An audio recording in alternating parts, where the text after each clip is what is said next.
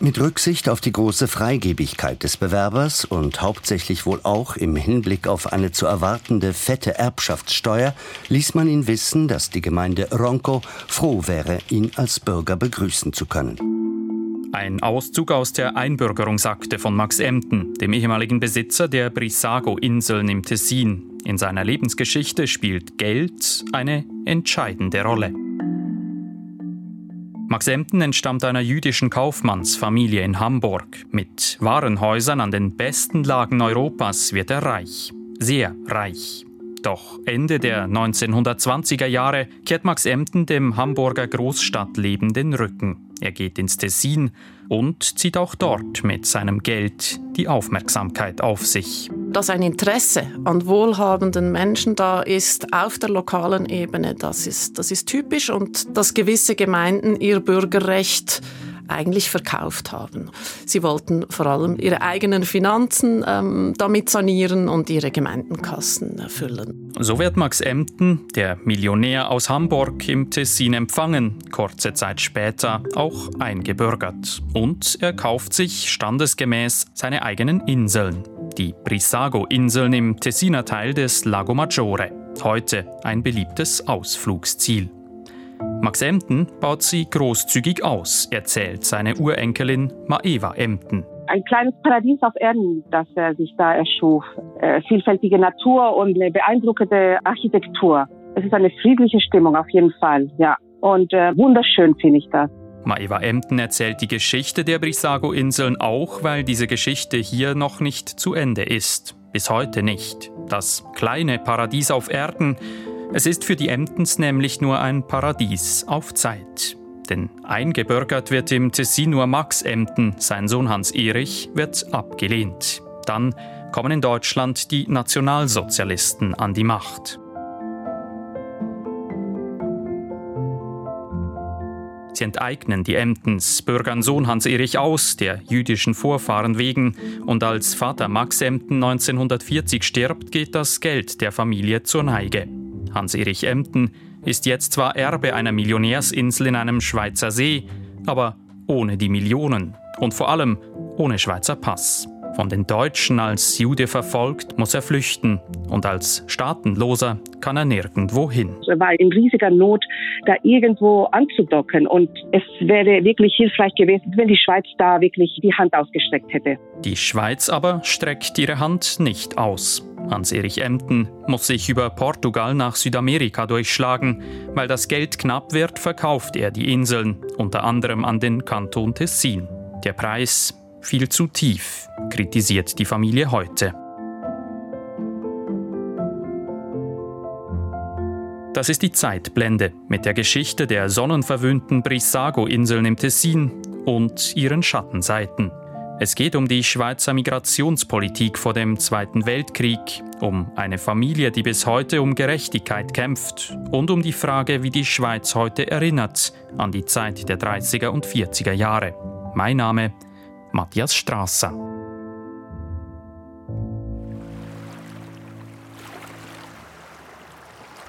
Auf den Brissago-Inseln wachsen Pflanzen von allen Kontinenten der Welt. Jetzt, im Frühling, blüht es hier vor allem im Abschnitt Südafrika in prächtigen Farben. Vor gut 90 Jahren hat sich auch der Hamburger Kaufmann Max Emden hier niedergelassen. Mit seinen Kaufhäusern hat er viel Geld verdient. Oberpollinger in München, Corvin Aruas in Budapest, Anteile des Kaufhaus des Westens KDW in Berlin. Emdens Adressen klingen wie die Bucketlist einer europäischen Shoppingtour. Er ist erfolgreich, hat zu den besten Zeiten 10.000 Angestellte und doch wird er damit nur teilweise glücklich. Max Emden will aussteigen, wegziehen, erklärt seine Urenkelin Maeva Emden. Ich erreiche sie am Telefon. Wir denken, dass Max Emden aus Hamburg äh, wegging, dass er diese Enge dieser Gesellschaft, diese hamburgische Gesellschaft und die industrialisierte, verschmutzte Großstadt äh, nicht mehr so ertrug. Er suchte die Ruhe und Abgeschiedenheit. Er war ja ein Golfspieler und Polospieler und diese Verbindung zur Natur fehlte ihm. Aber das fehlende Polo ist nicht alles. Max Emden ist zwar früh zum christlichen Glauben konvertiert, Als gebürtiger Jude ahnt er aber, dass in Deutschland Probleme auf ihn zukommen. Ich schätze mal schon, dass man gemerkt hat, dass es eine Stimmung gab, eine, eine, eine Stimmung, die nicht favorabel war, die anfing antisemitisch zu wirken. Ich glaube, er ahnt es schon und äh, das hat schon was gebracht dieses Gefühl, jetzt ähm, wegzugehen und was anderes zu suchen. 1926 verkauft Max Emden einen Großteil seiner Warenhäuser, unter anderem an Rudolf Karstadt. Er lässt sich scheiden und zieht ins Tessin, zunächst auf den Monte Verita, oberhalb von Ascona. Zu dieser Zeit ein Magnet für Schöne und Reiche, für Künstler und Lebenskünstler. Diese Einwanderung von Max Emden in die Schweiz passe in die Zeit, sagt Christine Achermann. Sie ist Professorin für Migration, Recht und Gesellschaft an der Universität Neuenburg. Ja, das ist in einem gewissen Grad eine typische Geschichte. Natürlich gibt es nicht unzählige derart vermögende Menschen, die in die Schweiz eingewandert sind, aber Bereits im ausgehenden 19. Jahrhundert waren vermögende Menschen, die in die Schweiz kamen, ein Teil der wachsenden Zuwanderung. Also es gibt auch dann die großen Namen, die wir bis heute kennen, wie der äh, damalige Gründer von Nestle oder von Balli. Das sind Menschen, die in die Schweiz zugewandert sind und dann hier ihre Geschäfte weitergeführt oder aufgebaut haben. Der Monte Verita bietet Max Emden Platz für neue Ideen und er bietet Aussicht auf Ascona, den Lago Maggiore und auf die Brissago-Inseln. Als die damalige Besitzerin, eine deutsch-russische Baroness, die Inseln hochverschuldet aufgeben muss, greift Max Emden zu. Der Millionär aus Hamburg, jetzt hat er im Tessin seine eigenen Inseln. Max Emden will seine Inseln nutzen. Das alte Kloster lässt er sprengen, errichtet stattdessen eine prunkvolle Villa, römisches Bad und riesiges Bootshaus inklusive. Er baut den bestehenden botanischen Garten aus und er genießt seinen Reichtum. In der Villa hängen Bilder von Canaletto, Van Gogh und Monet. Mit seinen von ihm geliebten Motorbooten fährt er regelmäßig nach Ascona zum Golf. Den dafür nötigen Golfplatz stiftet er zu großen Teilen gleich auch noch.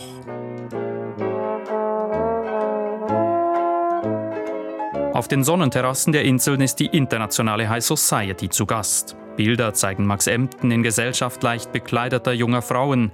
In die Fassade gemeißelt steht der Leitspruch: Auch Leben ist eine Kunst. Im Schatten subtropischer Pflanzen wird gefeiert und im Wasser des Lago Maggiore spiegeln sich die katholischen Dörfer am anderen Ufer. Dort wird fleißig geredet und nicht nur dort. In der ersten Zeit seines Aufenthalts auf den Brissago-Inseln hieß es, die Insel sei ein Ort der Unzucht. So steht es in einem Bericht der Bundesanwaltschaft in Bern. Er ist Teil der Einbürgerungsakte von Max Emden, aus der hier erstmals zitiert wird. Fischer, die vor den Inseln unterwegs sind, wollen beobachtet haben, dass sich eigentliche Sexorgien im römischen Bad abgespielt hätten. Es brodelt in der Gerüchteküche der Region. Und das sollte noch Folgen haben. 1933 kommen in Deutschland die Nationalsozialisten an die Macht. Im selben Jahr will sich Max Emden einbürgern lassen. Es ist eine Zeit, in der die Schweiz hinzuschauen beginnt, wer sich hier niederlässt, wer dazugehört, dazugehören soll sagt Migrationsexpertin Christine Achermann. Es geht da ganz klar um moralische Vorstellungen von äh, Lebenswandel. Das sieht man auch, ähm, dass das im Fall von Max Emden dann diskutiert wurde. Will diese Person eigentlich nur äh, von der Schweiz profitieren?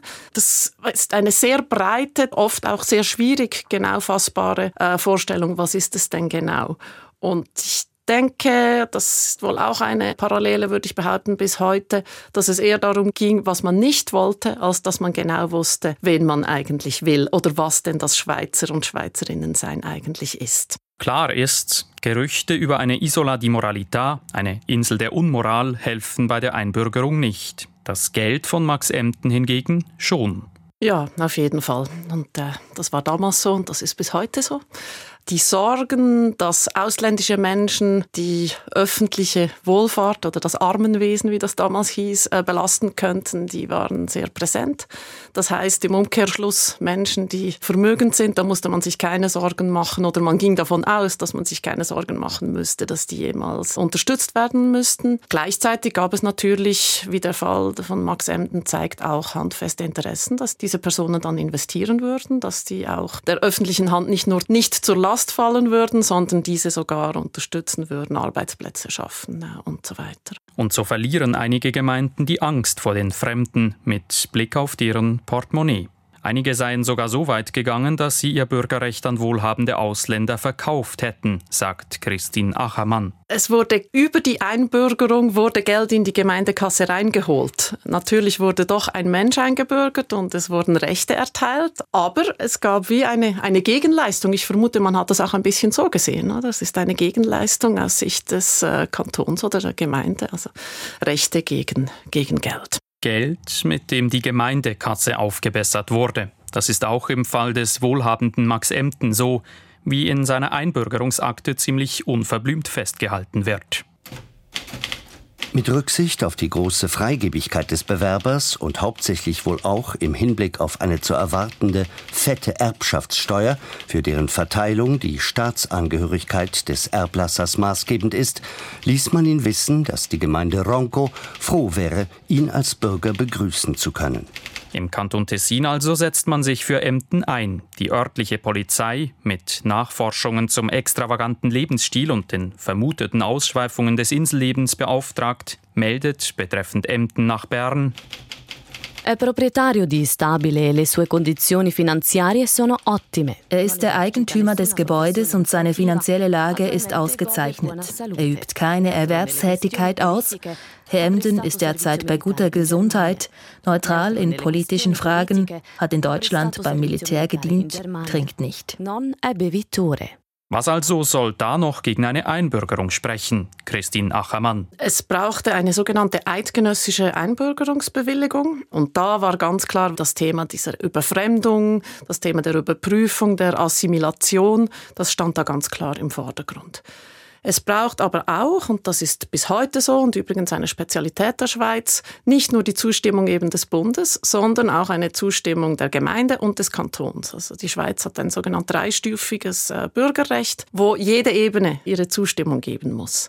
Und von der obersten Ebene aus Bern kommt Widerstand. Die Bundesanwaltschaft lehnt die Einbürgerung von Max Emden ab. Zu wenig assimiliert sei der Deutsche. Der Bund, der eben immer stärker begann, Einfluss zu nehmen auf das Einbürgerungswesen und dann eben auch diesen starken Akzent auf diese Frage der sogenannten Überfremdung äh, gelegt hat, der hat dann eine andere Sicht darauf genommen und der Bund hat auch nicht direkt profitiert von der äh, Anwesenheit dieser Person. Und die Migrationsexpertin sagt auch, im Falle von Max Emden lasse sich die Angst vor dem Fremden auch noch an einem ganz konkreten Merkmal festmachen. Jüdische Menschen wurden zu jener Zeit als eher unerwünscht betrachtet. Ich denke, es verschränkt sich dann eben wieder, was wir vorhin gesagt haben. Ist dann ein vermögender Jude oder zu welcher Zeit ist je nachdem vielleicht ein bisschen anders, aber es gehörte ganz klar zum Bild von den nicht-schweizerischen Personen. Ähnlich wie in Deutschland hilft es Max Emden auch in der Schweiz kaum, dass er noch zu Jugendzeiten zum Christentum konvertierte. Es geht für ihn im Einbürgerungsverfahren also um die Frage, ob sein Reichtum die Nachteile seiner jüdischen Familiengeschichte und der negativen Gerüchte im Tessin aufwiegen.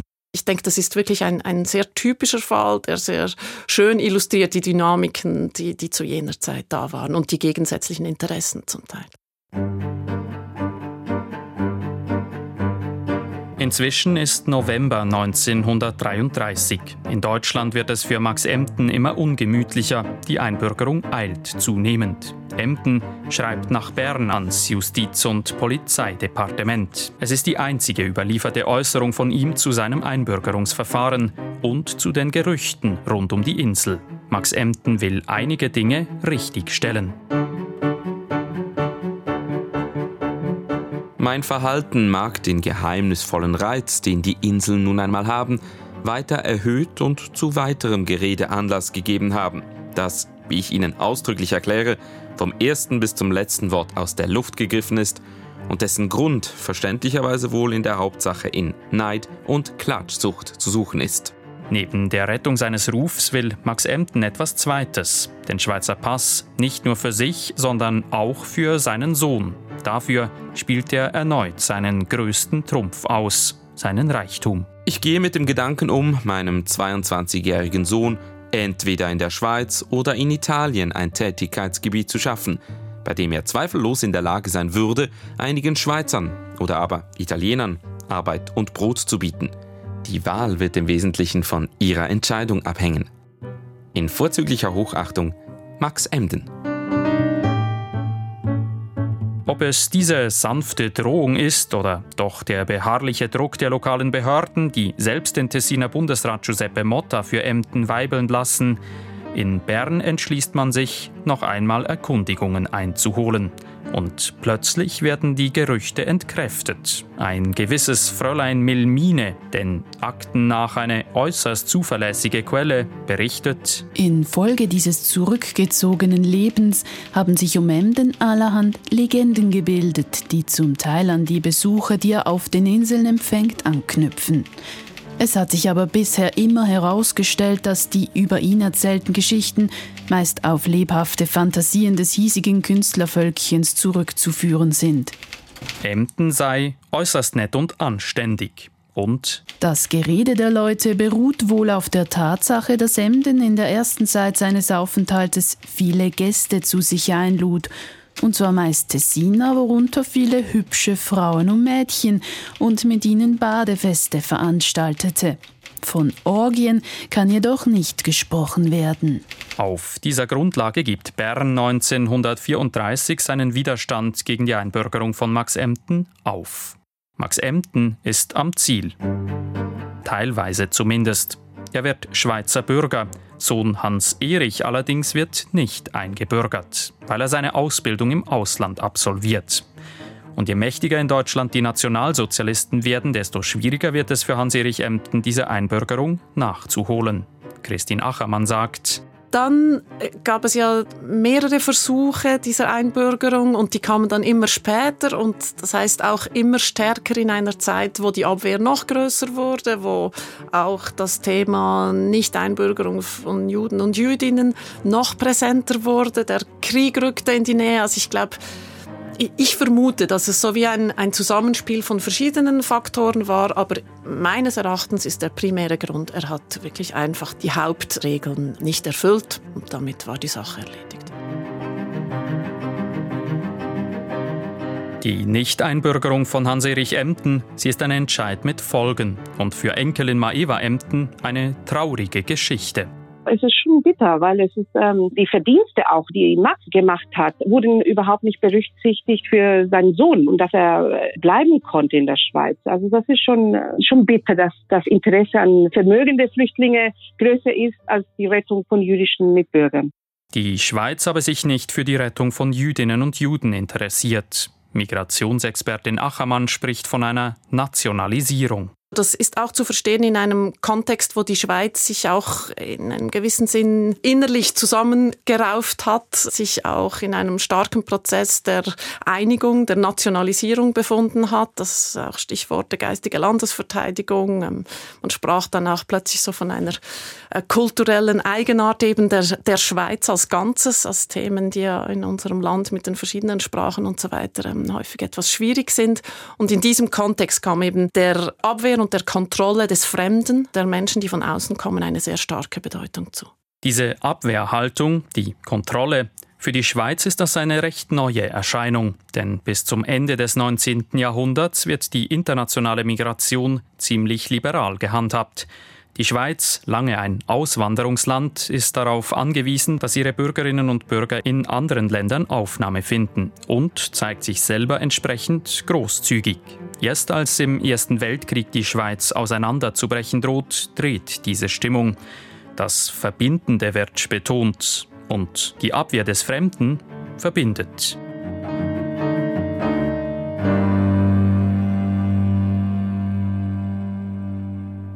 Für die Emdens kommt noch etwas hinzu. Die Nationalsozialisten enteignen in Deutschland immer größere Teile des Familienbesitzes. Max Emden, Der reiche Tessiner Bürger und Stifter des lokalen Golfplatzes sucht Unterstützung bei den Behörden in Bern. Erfolglos, wie Urenkelin Maeva Emden schildert. Ich denke mal, dass es unverständlich für ihn blieb, dass man diese Unterstützung bei der Problematik der Enteignung und wie er sah, dass sein ganzes Vermögen in Deutschland und Polen und Ungarn verschwand und äh, enteignet worden ist, da, äh, dass da er nicht von den äh, Schweizer Behörden Unterstützung bekam. Das muss eine unheimliche Verbitterung gewesen sein und ein Angstzustand, das schon dann äh, es unsicher für ihn geworden ist. Die Enteignungen zehren an der Familie, auch finanziell. Max Emden beginnt, einzelne Kunstwerke seiner Sammlung zu verkaufen. Und auch gesundheitlich geht es ihm nicht gut. Er ist herzkrank. Gegen Sohn Hans Erich, noch immer nicht eingebürgert, spielen jetzt gleich zwei Entwicklungen. Die Schweiz schottet sich immer mehr ab und in der Familienkasse hat es immer weniger Geld. Neben dem fehlenden Schweizer Pass nehmen ihm die Nationalsozialisten in Deutschland auch noch die deutschen Papiere ab. Als Nachfahre deutscher Juden wird Hans-Erich Emden ausgebürgert. Der Sohn des Millionärs von den Brissago-Inseln ist jetzt staatenlos. Sommer 1940. Frankreich hat soeben vor den deutschen Truppen kapituliert. Die Schweiz ist fast ganz von Achsenmächten umringt. Und Max Emden geht es immer schlechter. Hans-Erich ist in Budapest, als er erfährt, dass sein Vater im Sterben liegt. Er will zu ihm, ins Tessin, beantragt fürs Sterbebett des Vaters ein Visum. Aber das hat ihm auch nicht viel gebracht, weil ähm, ja, er war nur kurz in der Schweiz befristet geduldet, musste er dann ähm, so schnell wie möglich raus. Zwei Wochen darf Hans-Erich Emden in der Schweiz bleiben. Die Ausreise danach, sie ist eine Flucht. Mit einem gekauften haitianischen Pass schlägt er sich von Genf aus nach Portugal durch. Kein ganz einfaches Unterfangen für einen Weißen und ohne Spanischkenntnisse. Und von Portugal geht's weiter bis nach Chile. Den reichen Vater im Tessin empfangen und den verfolgten Sohn seinem Schicksal überlassen, weil er kein Geld mehr hatte? Eine andere Deutung äh, sehe ich nicht, weil es wäre eine Rettung gewesen, wenn er in der Schweiz geblieben wäre. Der Verlauf ist ja anders gewesen. Das ist schön, weil er sein Leben zum Glück in Chile gefunden hat. Aber ich schätze mal schon, dass er eben mittellos war und das ganze Vermögen von Max Enden fast zu null in 1940 war.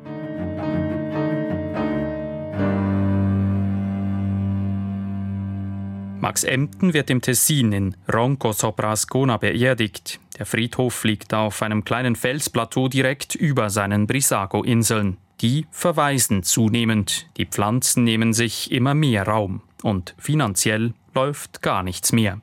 Man muss ja sagen, dass die Steuerlasten, die laufenden Kosten der Insel äh, noch liefen und es gab keine Einnahmen. Also es war schon eine schwierige Zeit. Eine Zeit, in der die Millionärsinsel im Tessin vor allem noch Kosten generiert. Löhne fürs Personal, Steuern, die Zinsen für die Hypothek. Da meinte die Gemeinden, also wir müssen hier eine Lösung finden. Diese schönen Inseln dürfen nicht so einfach verwahrlosen. Und Hans-Erich hatte eben das Geld nicht, um diese ganzen Schulden zu tilgen. Und so kam es dazu, dass eine Option war, die Verkauf der Inseln. Für diesen Verkauf gibt es im Tessin ganz konkrete Pläne. Auch dazu sind im Bundesarchiv Akten hinterlegt. Sehr geehrte Herren, am 5. Februar findet in der Sala Municipale in Locarno unter dem Vorsitz von Herrn Staatsrat Galli eine Sitzung von Vertretern der Gemeinden statt. Es ist die zweite Sitzung, in der das Problem des Ankaufs der Inseln von Brissago unter maßgeblicher Beteiligung von Kanton und Gemeinden besprochen werden soll. Mit vorzüglicher Hochachtung Schweizer Heimatschutz Dr. Ernst Laur.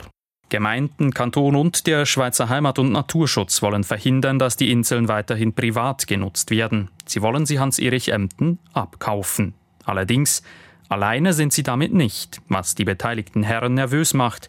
Vor allem den umtriebigen Chef des Heimatschutzes, Ernst Lauer. Verehrter, lieber Herr Staatsrat, gestern fuhr in Talwil, wo ich mich von einer Operation erhole, Herr Rockenmoser aus Zürich vor und erklärte mir, er stehe mit Herr Emden in Verhandlung wegen des Ankaufs der Inseln von Brissago. Er habe die Absicht, im Palazzo ein stilvolles Restaurant sans Alkohol einzurichten. Für mich ist die Situation klar. Die Inseln müssen nun endlich ins Eigentum der öffentlichen Hand kommen. Auch weitere Angebote liegen vor, meist von Privaten aus dem Ausland. Es gab zwei Optionen, also äh, durch die öffentliche Hand oder die private Angebote, die Hans Erich bekam, wurden abgewehrt.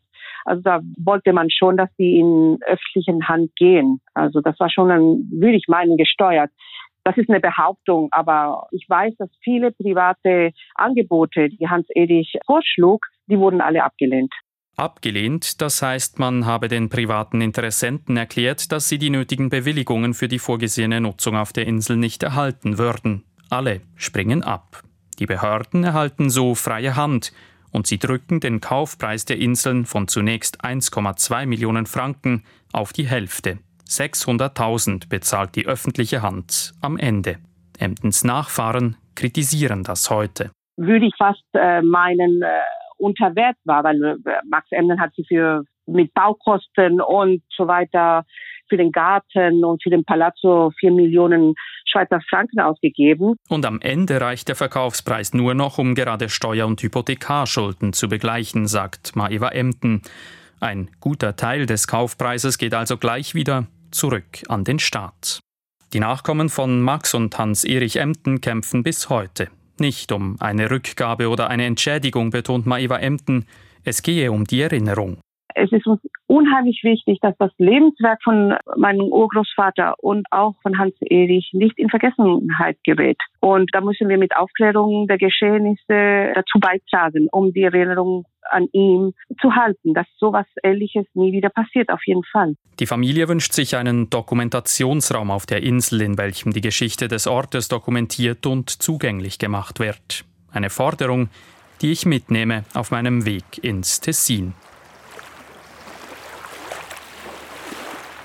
Ich will wissen, wie auf den Brissago-Inseln mit der Geschichte des Ortes umgegangen wird. Dafür treffe ich Marco De Lucchi vor seinem Büro in der Villa Emden, auf der schönsten Terrasse Mitteleuropas, wie er sagt. Er informiert Besucherinnen und Besucher über die Insel, auch über die Geschichte. Ich frage Marco De Lucchi, was hat Max Emden für die Brissago-Inseln geleistet? Sein Verdienst war, dass er die Inseln nicht umgekrempelt hat, sondern dass er das, was vorhanden war, erhalten hat, gepflegt hat und somit nach seinem Tod der Öffentlichkeit weitergegeben hat. Das hat sicher auch sehr viel Geld gekostet, weil in diesem Klima auf dieser Insel, wenn man da nicht ständig gärtnert, ist dann der Dschungel. Wenn man jetzt zurückschaut auf diese Geschichte der Insel, wie geht man heute, wie gehen Sie heute mit der Geschichte um? Welche Rolle spielt das bei der Vermittlung für die Gäste, die hier auf die Insel kommen? Die Tatsache, dass hier eben eine so außergewöhnliche Geschichte mit außergewöhnlichen Personen geschehen ist, ist eine sehr große Attraktion für den Tourismus hier. Und es, es gibt ein paar Geheimnisse, was im römischen Bad zum Beispiel passierte während diesen Jahren. Wir wissen es nicht genau, es weiß es niemand, das soll ein Geheimnis bleiben und wir lassen das so. Also wir erzählen da nicht irgendwelche Fantasien, die da zu irgendwelchen Spekulationen führen würden. Die Gerüchte, die Isola di Moralità, Fantasien des örtlichen Künstlervölkchens, wie es in der Einbürgerungsakte geheißen hat, da sind sie wieder, wie verwoben mit dieser Insel. Marco De Lucchi stellt aber klar, die Anzahl Neider ist natürlich unbegrenzt. Und dass die irgendwelche erotische Fantasien entwickeln, ist auch klar. Wir geben die Geschichte so weiter, dass sich Max Emden gern mit jungen Leuten umgeben hat. Vielleicht hatte er auch ein bisschen den Inselkoller.